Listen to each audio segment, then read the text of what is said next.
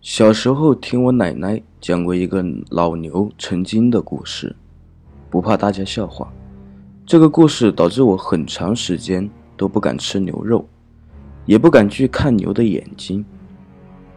奶奶小的时候，那是许多许多年前了。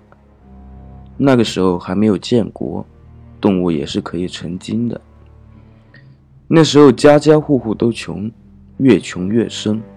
越生越穷，还是得生，因为都是面朝黄土背朝天，土里刨食儿的庄稼人，劳动力就是命啊。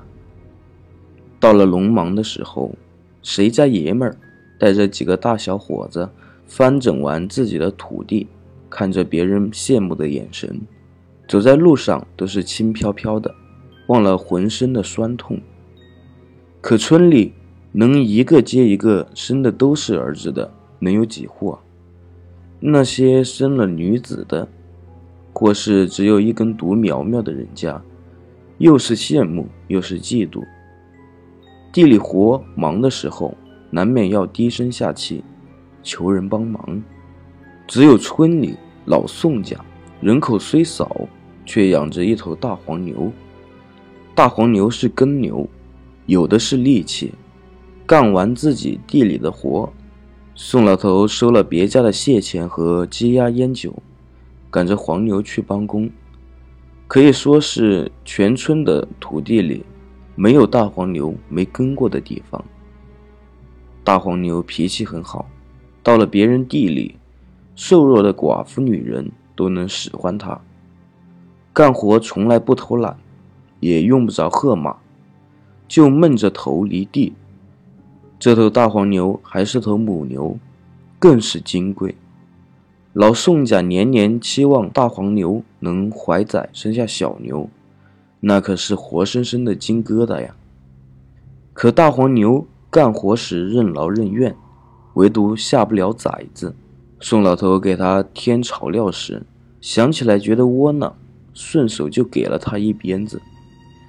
大黄牛只用乌黑的眼睛温顺地看着主人，稍稍退后一些，吃食时也只是小口小口的吃，像是怕再惹恼了宋老头。终于，有一年，大黄牛怀上了崽子，看着日渐鼓起的肚子，宋老头脸上笑开了花，喂大黄牛的草料都精细了许多。到了日子。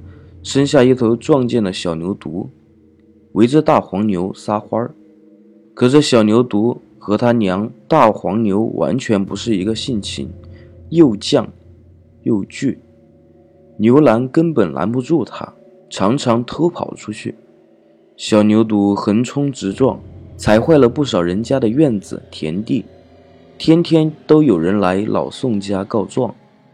宋老头看着这个金疙瘩，也起了倔劲。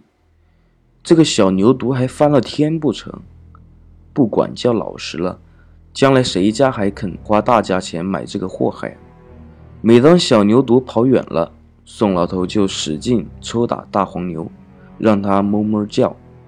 犊子念母，听到它娘叫声，不管多远都会自己跑回来。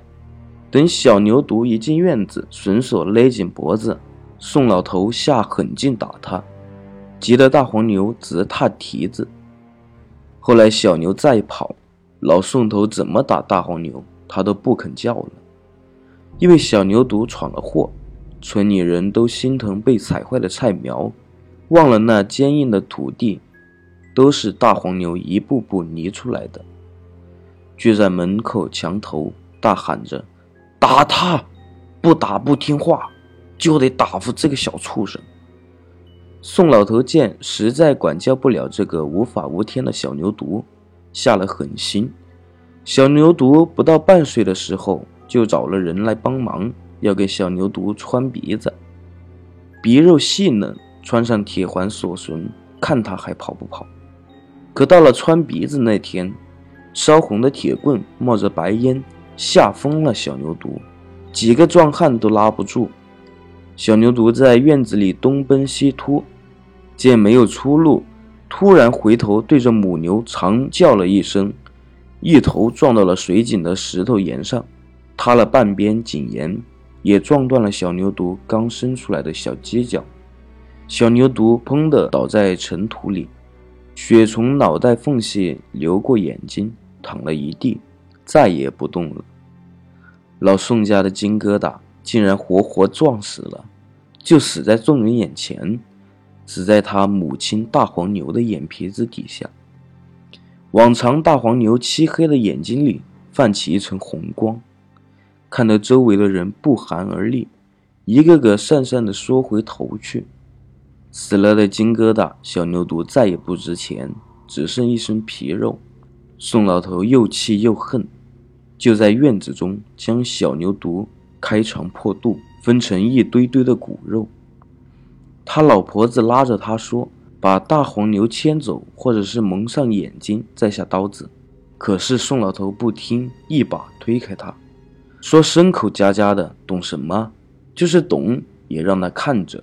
生了这么个祸害，白浪费我那些蟹草料。不听话干活，就下锅当菜。”小牛犊死得惨烈，村里人心里有些忐忑。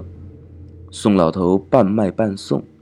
见一堆的骨肉都分干净了，自己家煮了一锅下水和小牛头。那天晚上，牛肉香气还没散去，夜里全村人都听见大黄牛的吼叫声。平日牛叫是哞哞的动静，那天晚上大黄牛的叫声却是哞。那大黄牛的叫声，半数人夜里都发了噩梦。第二天起来。宋老头竟然死了，腹大如鼓，摸上去是肠子鼓胀打结，这种死法必是痛苦至极。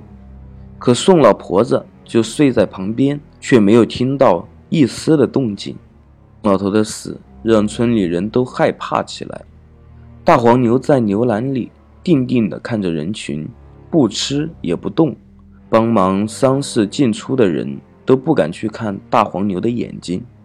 宋老头只有一个外嫁的闺女，上世时正大着肚子要生下第四个孩子，老爹死了，可婆家拦着不许他回来，说不吉利。不到两个月，大黄牛又吼出了奇怪的动静。